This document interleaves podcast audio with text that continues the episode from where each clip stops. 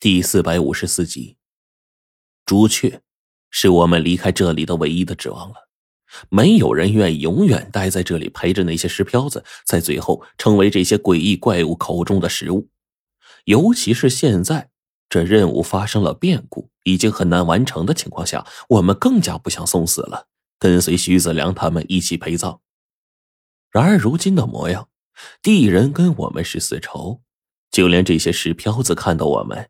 依旧是死仇，无论如何，这两方都不会任由我们就此离开的，这才是对我们来说最要命的事。这会儿，徐子良他们就在身边，我们周围有大量的敌人，根本没有任何商量的机会。一旦我们互相商量些什么，那么我们的计划肯定会完完全全的泄露掉，被徐子良他们听进耳朵当中，这个自然是不行的。黄队似乎在思索，冰窟窿在一边也是无动于衷。贞子奶奶盯着这些地人在看，白程程正在想办法。火烈看向周围密密麻麻将我们包围起来的这些石漂子，还有骷髅怪物，无时无刻不在紧盯着四周围的动静。而朱雀正和周边对峙着，我们现在的情况很危险。便在这个时候，徐子良那边终于转过身来看了我一眼。随后，他的目光紧紧的盯着冰窟窿，然后一笑：“哼，可笑，你们努力了这么久，到了现在还是功亏一篑呀？怎么见得？”冰窟窿这时候忽然问道。听到徐子良一笑，随后不屑的说：“这一次你们成功拖延时间，可即便是这样，依旧是人算不容天算。”现在我们都被围困在这里了，根本没有任何可以逃脱的机会。我们想要你死，更是一件很简单的事情，大不了活出性命，然后联合石漂子将你们给杀死，再寻找脱身之策。反倒是冰窟窿在听到徐子良的话语之后，反问他：“那你们怎么脱身呢？”被冰窟窿这么一问，徐子良顿时愕然了。但随后，徐子良又笑了起来，说：“呵呵，我即便无法脱身又如何，并不能影响到我们将来的大业。我哥哥之前已经向我通报了，你们去过那个地方了。既然你们都去过了，肯定也已经知道了。我们留在这里的势力，只是那个世界当中的九牛一毛。死了我一个徐子良。”还有千千万万个徐子良会从那里面继续过来这边，我们的任务会一直继续下去。可是，你们的家族现在还有几个人？说到这里，徐子良顿时目露狰狞。当年的事情到了现在，那些家族破灭的破灭，更多的已经泯灭进历史长河了。唯一剩下你们和胡家。胡不传已经被我逼死在草原上，就是为了救他的宝贝徒弟。徐子良说到这儿，还不忘回头看我一眼。而此时，我忽然听到他说起我师傅，我当时是怒不可，恨不得把这畜生给扒皮了，挫骨扬灰。我手攥成了拳头，一阵噼啪作响。这时候，背后的白程程突然拉住我，将我生生的给按了下去，不让我发作。而我也瞬间清醒过来，现在还不能轻举妄动，不然一旦出现意外，跟敌人干起来，那这些石漂子再一掺和，我们就彻底没有了逃走的机会。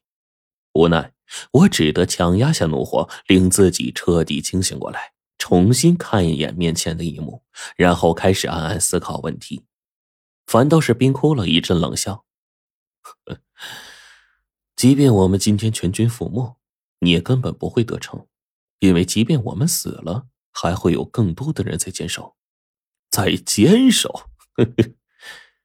徐子良听到冰骷髅的话，仿佛是听到了一个笑话一样，这不屑的一笑。他身后大量的哲那罗也开始跟着徐子良的声音不断的大笑，那笑声令人毛骨悚然，着实是诡异到了极点。我跟冰骷髅并排站立着。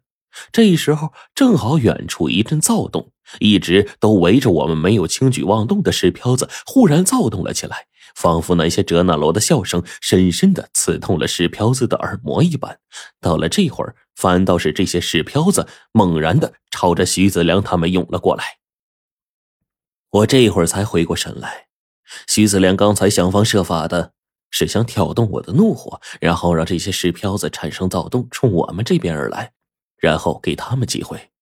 我不知道他们打算怎么逃脱。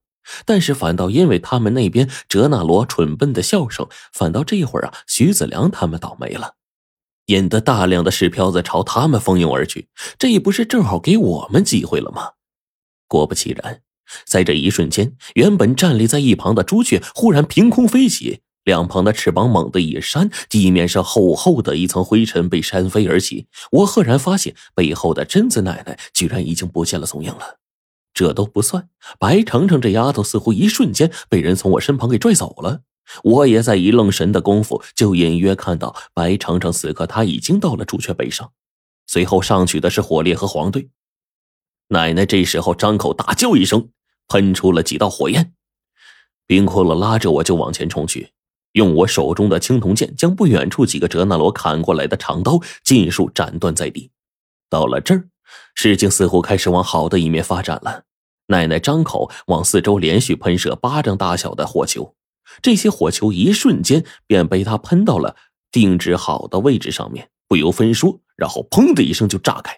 强烈的火焰和声波忽然从四面八方而来，慌乱中我就听到黄队的声音：“快上来，快上来！”我感觉朱雀似乎在这灰尘当中掉了个头。与此同时，灰蒙蒙的一片当中，到处都是哲那罗的惨叫以及石漂子的攻击。我感觉啊，自己被一只石漂子击中了，直接倒飞了出去。身后的冰骷髅紧赶慢赶，终于赶到了我快要被击飞出去的一瞬间，将我再度给拉了出去。我这会儿呢，一直被冰骷髅死死的拽住良久，才终于缓过劲儿来。而这时候，贞子奶奶被哲那罗一刀砍中了小腿，四周朱雀造成的大量灰尘一瞬间散开。这时候，我们就完全暴露在这些石彪子的面前了。黄队一看到我的情况，忍不住就大叫说：“陈子，你们快上来！”